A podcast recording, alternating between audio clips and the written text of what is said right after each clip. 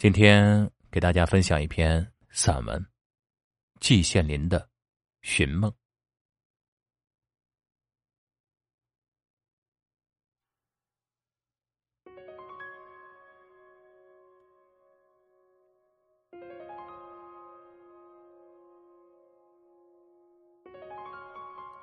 夜里，梦到母亲了，我哭着醒来了。醒来再想捉住这梦的时候，梦却早不知道飞到什么地方去了。我瞪大了眼睛，看着黑暗，一直看到，只觉得自己的眼睛在发亮，眼前飞动着梦的碎片。但当我想到把这些梦的碎片捉起来，凑成一个整个的时候，连碎片也不知道飞到什么地方去了，眼前剩下的就只有母亲依稀的面影了。在梦里向我走来的，就是这面影。我只记得，当这面影才出现的时候，四周灰蒙蒙的，母亲仿佛从云堆里走下来，脸上的表情有点同平常不一样。像笑，又像哭，但终于向我走来了。我是在什么地方呢？这连我自己也有点弄不清楚了。最初我觉得自己是在现在住的屋子里，母亲就这样一推屋角上的小门，走了进来。橘黄色的电灯照着睡子，就照在母亲的头上。于是我就想去，于是我又想了去开去，想到了哥廷根的全城。我每天去上课，走过的两旁，有惊人粗的橡树的古旧的城墙，斑驳陆离的灰黑色的老教堂，教堂顶上的高的有点古怪的尖塔，尖塔上面的晴空。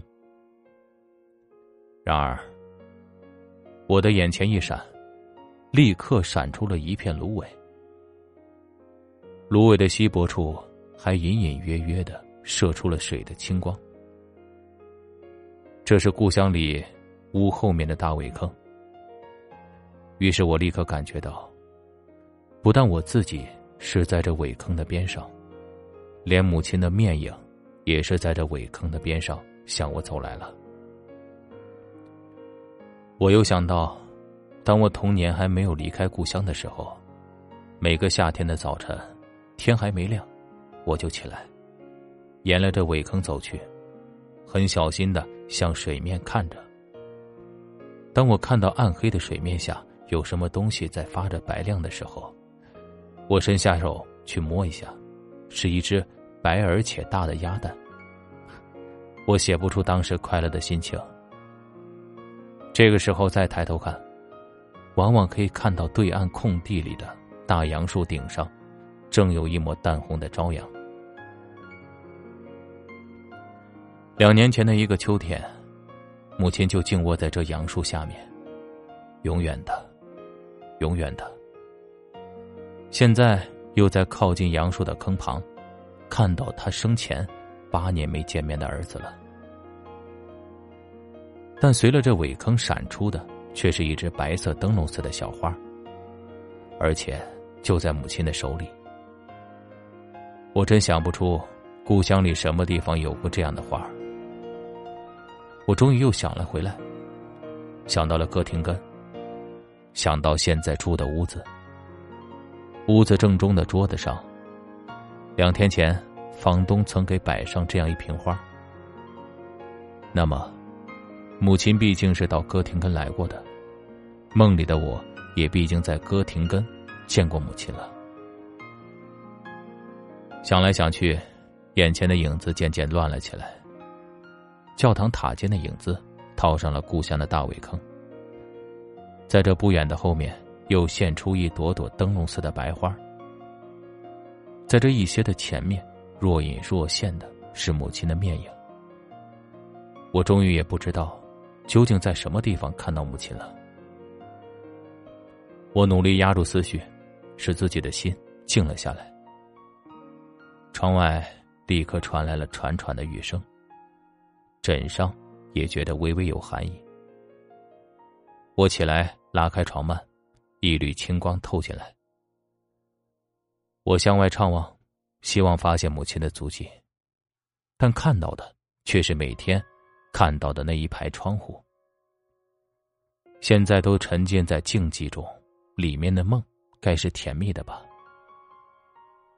但我的梦，却早飞的连影都没有了，只在心头有一线白色的微痕，蜿蜒出去，从这异域的小城，一直到故乡大杨树下母亲的墓边，还在暗暗的替母亲担心着。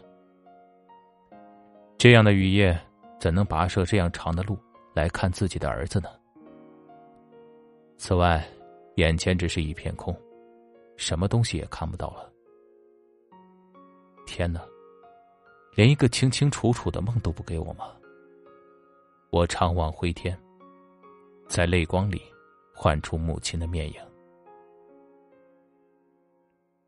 好，那么今天尝试着给大家分享了一篇散文，是文学大师季羡林的一篇《寻梦》。好，我们今天的分享就到这儿了，大家听完早点休息，晚安。